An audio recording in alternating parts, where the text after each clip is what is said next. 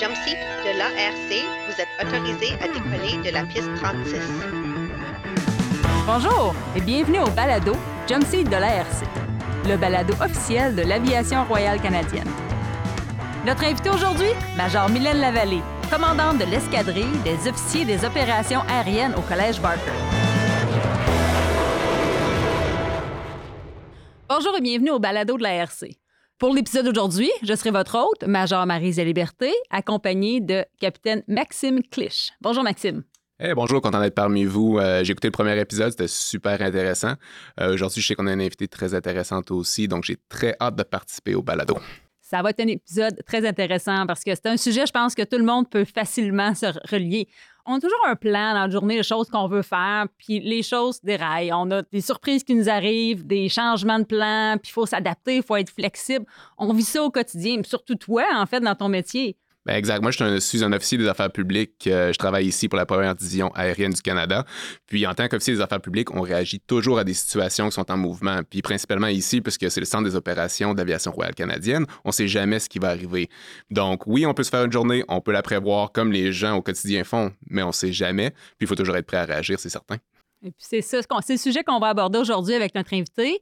Donc, on est euh, content de recevoir Major Mylène Lavallée avec nous. Bonjour Mylène. Oui, bonjour, à vous deux. Merci de m'avoir euh, invité à ce podcast. Euh, je suis très excitée de, parler de Opération Aegis pendant mon déploiement en 2021. C'est exactement de ça qu'on veut parler aujourd'hui. C'est super intéressant de voir votre cheminement.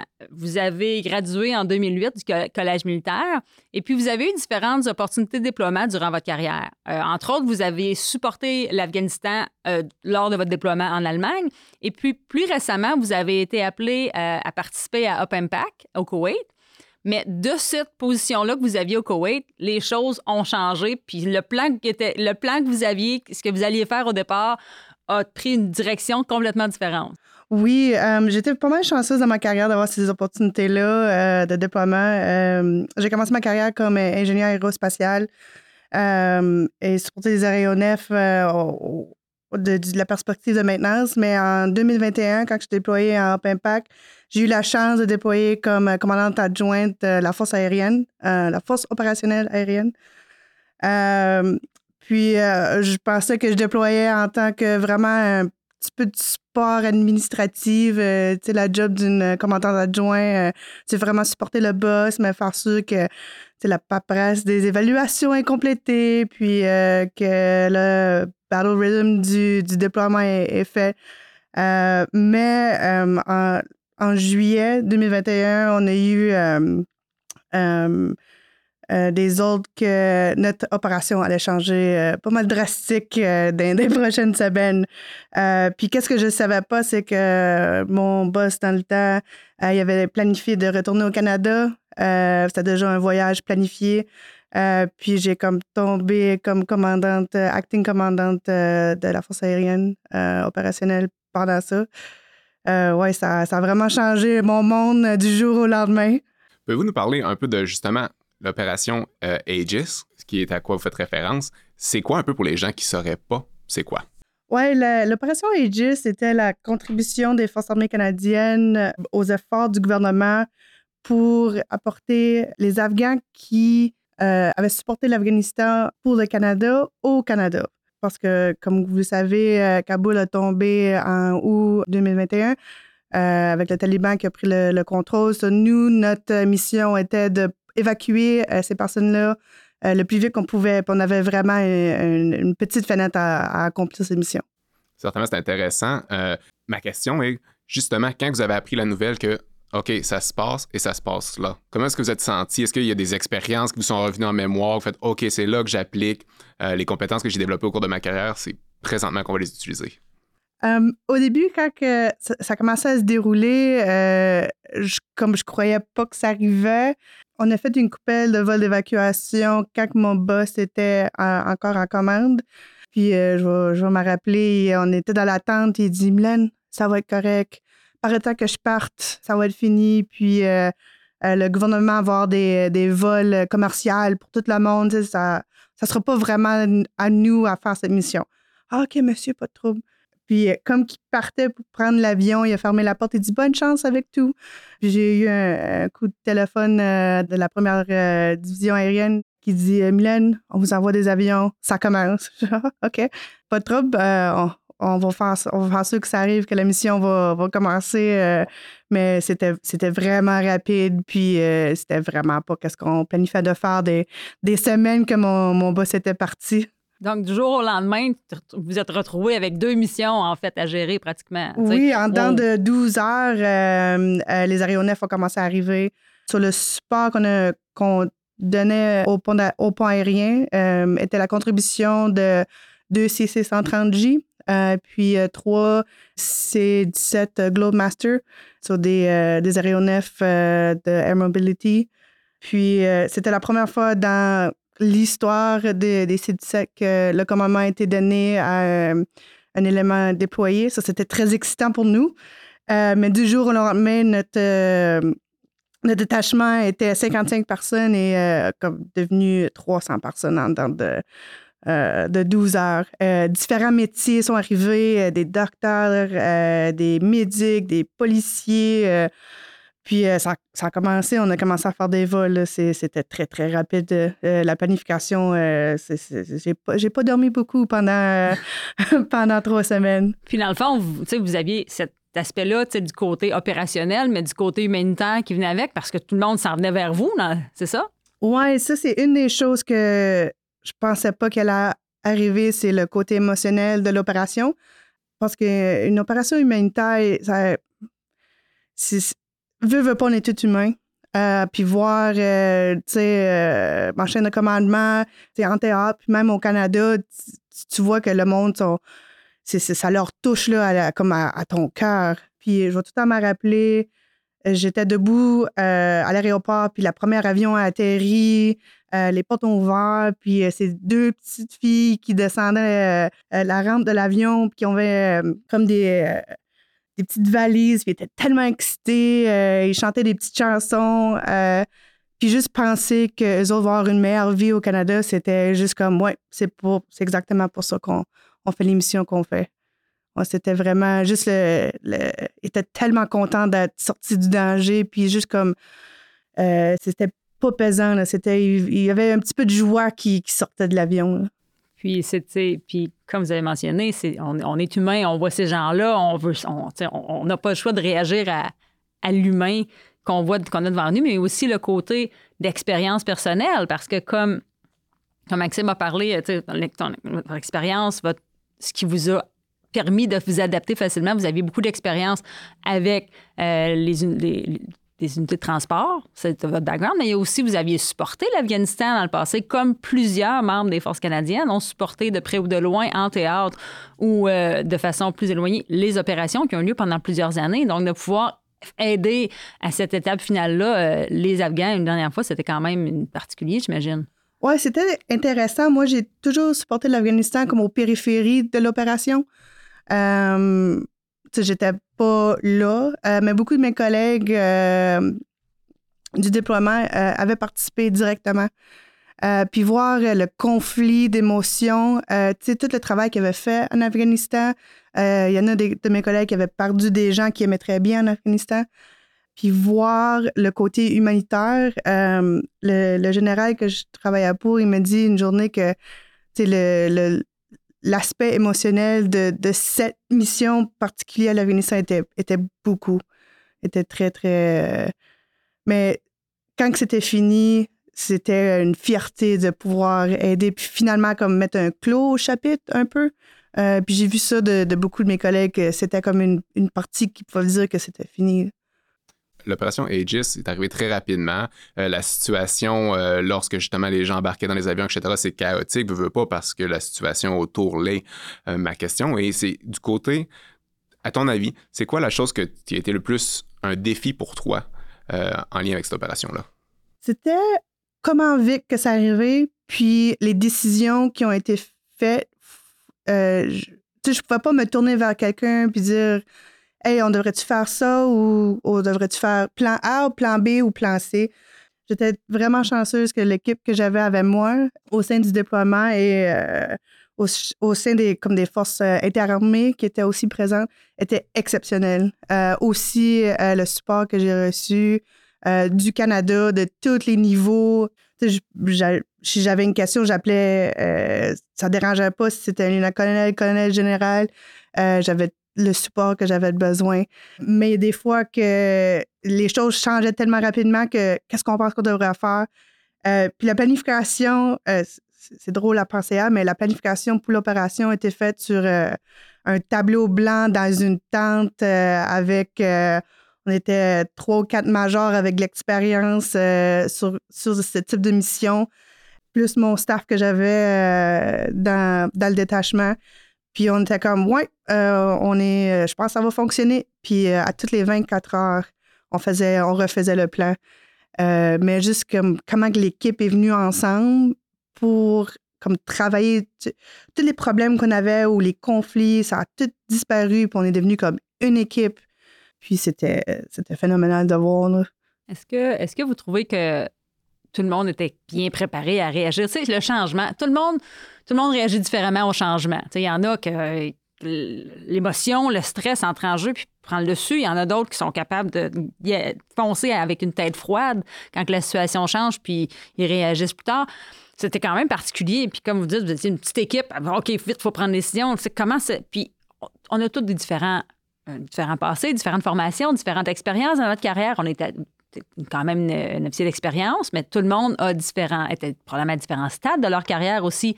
Euh, il y en a qui ont plus de temps, il y en a qui sont plus récents dans les forces, qui sont moins, qui ont vécu moins de ces défis-là au quotidien de oh, faut changer, faut changer, qu'est-ce qu'on fait? Comment tu as vécu ça avec l'équipe, justement, de pouvoir gérer toutes ces, approches-là? Puis de façon générale, comme militaire, qu'est-ce que tu en penses? Est-ce qu'on est bien préparé à gérer ces crises-là? Hum, c'était au début, je pense qu'on était tous sous le choc, comment vite que ça arrivait, puis qu'est-ce qui était l'impact émotionnel. Euh, mais on était vraiment chanceux. On avait des travailleurs euh, sociaux, plus le padré, plus la chaîne de commandement pour avoir de l'assistance. Il y a des membres de mon équipe qui, à un certain point, ont dit euh, je, m'excuse, mais je peux, je peux pas travailler sur le camp. On avait un, un camp où on gardait tous les réfugiés juste parce que de voir les, enfants avec pas de souliers, euh, de voir euh, les mères qui peuvent plus allaiter parce qu'ils n'ont pas eu assez de nourriture, euh, c'était, beaucoup pour eux autres. Puis on était vraiment chanceux qu'on avait les supports avec nous. sur le côté médical, le côté du padré, le côté du, du travailleur social. Puis juste en tant que superviseur et chaîne de commandement, on faisait sûr de si j'ai dit à tout mon staff, si vous pouvez plus, puis vous voulez un break, puis que c'est, le temps d'aller, euh, tu sais, juste aller manger ou aller dormir, ou, tu prenez-le, là. Parce que si quelqu'un est pas bien, ben, tu ça aide pas personne, là. Puis quand on est parti, comme, parce que nous, comme que Up Ages a fini, on avait encore euh, deux mois de notre déploiement. on a reçu encore de l'assistance, la chaîne de commandement. Euh, sur le côté santé mentale, c'était très bien. Quand je suis revenue à Winnipeg aussi, euh, j'ai reçu de l'assistance parce que c'était pas facile. Euh, puis de qu'est-ce que j'ai pu comprendre de mes collègues euh, aussi sur toutes les bases, c'était c'était là aussi qu'il avait besoin. So, comparé à mon déploiement en 2011 où ce que je, me suis fait mettre un avion et retourner au Canada avec bon retour, bonne chance, les services de santé mentale étaient beaucoup mieux cette, cette fois-ci.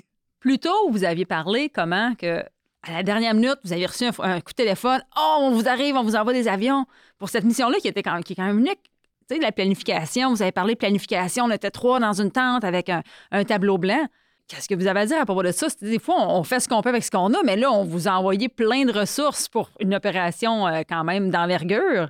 Oui, on a reçu euh, un peu plus d'informations de notre support qu'on avait au Qatar. Euh, nos membres canadiens qui étaient déployés là étaient comme nos, euh, notre lien au comment que les Américains faisaient le pont parce qu'on était là vraiment pour supporter le pont aérien euh, des Américains. Mais les premiers vols étaient euh, un peu désorganisés.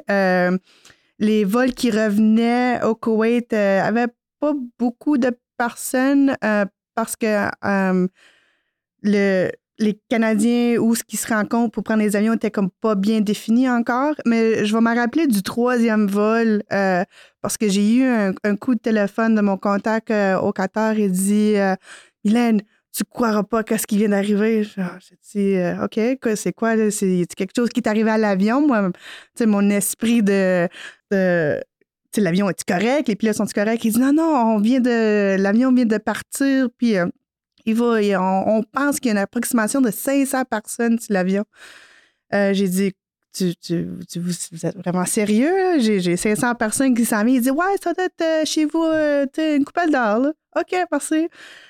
J'étais comme un peu sur le choc parce que sur le côté logistique de l'opération, parce que ce monde-là, quand il arrive, il faut qu'il soit nourri, euh, vérifié par euh, des, euh, un doc, euh, transporté. Il y, y, a plein de choses pour, pour prendre soin d'eux jusqu'à temps qu'ils partent au Canada. Euh, ça, je vais voir euh, le, commandant de l'unité de support. J'ai dit, monsieur, euh, bonne nouvelle, on a 500 personnes qui s'en viennent. sa face était aussi un peu de choc. et sur le côté logistique, il y avait beaucoup de planification comme plus d'autobus, plus de nourriture, plus de... Aussi, le fait que des enfants et des femmes était très intéressant parce des affaires comme euh, du, du manger à bébé, des couches, euh, des jouets. C'est tout du stock. En tant que militaire, c'est qu'on fait de la planification, c'est pas vraiment dans notre vocabulaire. Il faut faire sûr que tout ce qu'on avait besoin pour supporter toutes les personnes. Euh, c'était très intéressant de voir le côté logistique vraiment travailler très vite pour faire sûr. Quand l'avion est arrivé, les bus étaient là, la bouffe était arrivée. c'était phénoménal à voir. C'est certain que c'est très intéressant le côté logistique. Comme vous dites, parfois ça a l'air complexe, mais il y a un autre aspect aussi que souvent on oublie lorsqu'on est déployé, puis je sais que c'est la, même chose pour n'importe qui qui était déployé, c'est qu'on travaille avec d'autres pays. Euh, le point aérien, c'était les États-Unis qui le dirigeaient, mais il y avait plusieurs pays. Comment c'était de travailler justement avec des gens de, chaque pays? Est-ce qu'il y avait quelques accrochages ou c'est quelque chose qui, euh, lorsqu'on regarde la, la, grande perspective, tout le monde savait un peu ce qu'il faisait, puis ça faisait que le bal aérien justement qui était créé là-bas fonctionnait? Ah oui, c'était, intéressant. Il y a eu un petit peu de conflit, mais comme que l'opération se développait, comprendre euh, comment qu'on fonctionne tout ensemble, euh, ça a devenu plus facile. Euh, on, comme vous savez, on est sur une base américaine qui, qui nous supportait. Il y a une soirée, le, le, pauvre major, il m'appelle et dit Je m'excuse vraiment, mais j'ai plus, j'ai plus de stationnement pour vos avions. Euh, j'essaie de faire mon plan, mais j'ai vraiment rien. J'ai dit, oh, ben là, j'ai un avion qui s'en j'ai besoin d'un stationnement. Euh, mais en collaboration, j'ai dit, OK, mais d'habitude, euh, les Canadiens, il y avait un autre aéroport qui était pas loin. ils vont pas là, mais on vous rouvrirait l'opportunité. C'était vraiment comme une collaboration entre toutes les nations qui, qui supportaient le pont-là. Je trouve ça super intéressant. À écouter, j'écoute, puis je pense en même temps, je me dis, waouh, c'est tellement une dynamique. Moi, j'ai participé à Up Impact à un autre moment de ma carrière, puis on, a vécu des changements, on a vécu des changements de plan, mais ça, ça amène ça dans une autre direction. Puis dans la, force aérienne aussi, dans la RC, il y a beaucoup de personnes qui ont participé à Up Impact, qui a duré pendant plusieurs années. Les phases ont été très différentes, mais c'est ça, là, c'est maintenant un support pour tout le Moyen-Orient, pour différentes occasions, différentes choses qui se passent. Euh, comme, comme ça, comme ces opportunités-là. Ces opportunités, je ne devrais peut-être pas appeler ça une opportunité parce que c'est euh, ces expériences-là qui sont des, qui sont imprévus, mais qu'on est prêt à réagir puis qu'on s'adapte rapidement. C'est souvent ça qu'on pense aux Canadiens. On dit Ah oui, les Canadiens, on, réagit. On est prêt à supporter. Notre grand cœur et, et, notre, notre générosité sont, sont bien représentés. Puis c'est au niveau international quand on parle de la collaboration entre les nations. Puis, est-ce que tu as eu la chance de, de, pouvoir savoir un peu plus de ce qui se passait après avec euh, tous les Afghans qu'on a, a ramenés? Parce que ces Afghans-là, c'est des Afghans que le Canada a décidé de rapatrier, d'apporter au pays. Toi, tu as participé à, leur mouvement à l'extérieur de l'Afghanistan. Est-ce que tu as été impliqué avec leur retour, euh, l'étape suivante? Pour nous, on était responsable de les apporter de l'Afghanistan jusqu'au Koweït.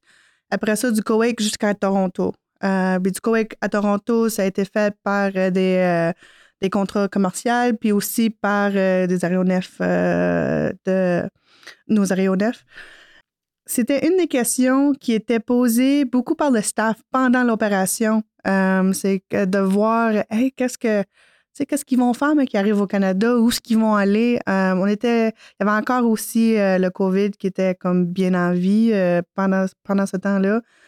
Mais la chaîne de commandement nous ont donné un petit peu d'informations dans le temps qu'elle à Toronto, prendre une couple de semaines, après ça, et aller avoir du support au travers d'autres départements gouvernementaux pour être placé à quelque part au Canada. Euh, quand je suis revenue au Canada, euh, j'ai vu un reportage euh, de CBC où ce qui parlait à un homme qui s'avait fait répatrier. Puis là, lui et ses deux enfants, sa femme, là, il avait, il travaillait une job, il avait un appartement, il commençait à avoir de, des meubles, sa petite fille allait à l'école, il était tellement content. Euh, quand j'ai fait un petit peu de recherche après, il y a un site web euh, euh, du gouvernement du Canada qui explique, qui donne des histoires de des familles qui se sont établies au travers du Canada. c'était très, très mouvementé de voir que la, la vie continue après comme quelque chose qui peut être très, très traumatique on choisit jamais nécessairement les opérations auxquelles on va participer, mais une opération comme celle-ci, c'est en partie pour ça, pourquoi on joint les Forces armées canadiennes, parce que c'est super intéressant, puis on aide des gens. Euh, c'est bien comme l'exemple que vous donnez, justement, qu'on voit qu'est-ce qui arrive après, parce que des fois, quand on est déployé, justement, une chose qui est dure, c'est lâcher prise, parce que lorsqu'on est retour au Canada, c'est vraiment, OK, on est retour dans notre, euh, travail au quotidien, puis l'opération continue. Dans un cas comme celui-ci, ben, justement, c'est comme un peu une histoire qui finit bien. On voit qu'est-ce qui est arrivé directement. Puis euh, ça, je trouve ça c'est extraordinaire, c'est super. Parlant de changement euh, post-opération, c'est vrai que ça, ça nous transforme. Puis toi, personnellement, tu as fait un changement de carrière. Puis est-ce que cette opération-là a influencé le fait que tu as voulu participer à cette nouvelle initiative de l'ARC de créer ces opérateurs, euh, ces officiers d'opération, euh, le, EO, ce nouveau métier-là rapprochant tout le monde des opérations? Créer un métier qui est plus proche des opérations, qui n'est pas uniquement les membres du vol. C'est un peu ce que tu as fait au quotidien là-bas. Puis là, toi, présentement, c'est un, une avenue que tu as décidé de prendre? Oui, euh, comme au début euh, de la conversation, euh, j'ai été ingénieur aérospatial pour 19 ans de, ma carrière. J'ai vraiment aimé mon temps comme ingénieur aérospatial. Mais j'étais un, ingénieur aérospatial un peu étrange. Euh, j'avais jamais vraiment travaillé comme un ingénieur. Euh, j'étais plus toujours sur le côté opérationnel, dans les escadrons, au QG. les déploiements étaient vraiment, oui, je supportais la maintenance des aéronefs, mais vraiment plus sur le côté opérationnel que le côté technique. Puis c'était quelque chose que je, je, pensais à mes prochains, prochains pas de ma carrière. Puis euh, aller travailler en tant qu'ingénieur à Ottawa n'était pas quelque chose que j'étais super excitée, euh, juste parce que c'est pas vraiment dans mon background, puis quelque chose que j'étais comme confortable avec.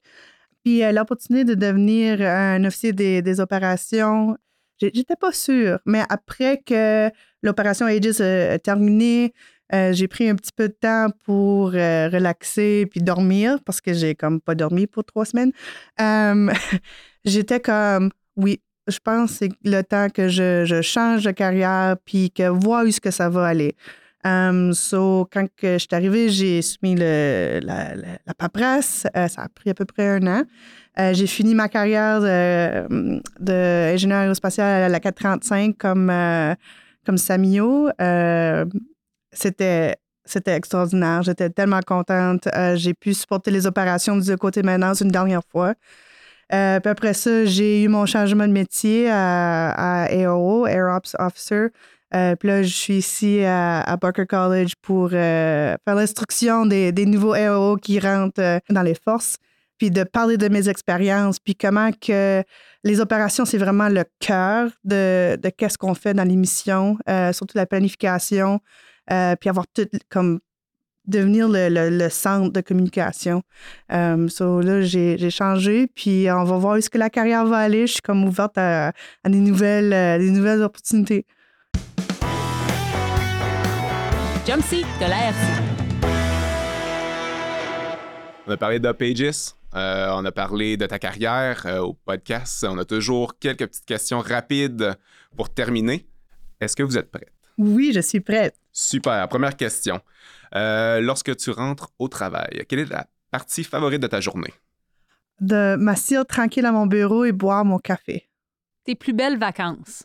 À aller en Australie avec euh, mon mari pendant mon de- deuxième déploiement, euh, comme pour nos vacances de déploiement. Ton film préféré? Oh, euh, bonne question.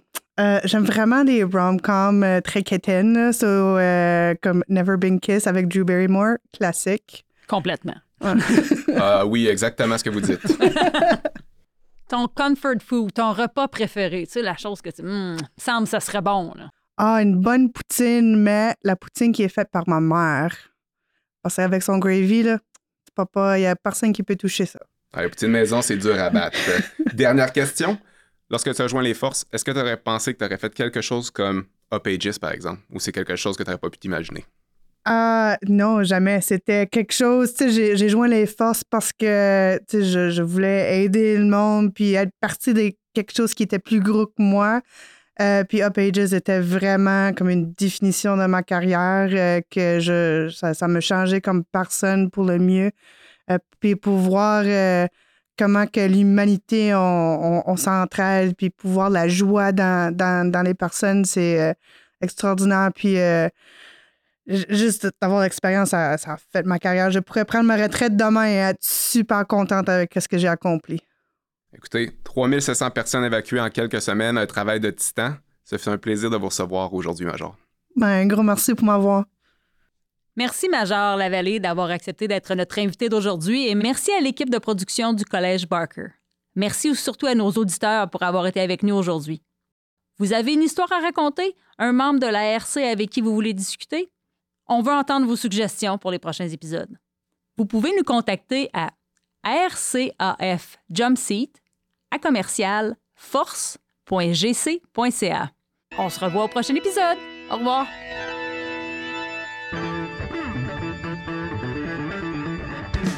Balado Jumpseat de l'ARC, droit d'auteur, Sa Majesté le Roi du Canada, représenté par le ministre de la Défense nationale 2023.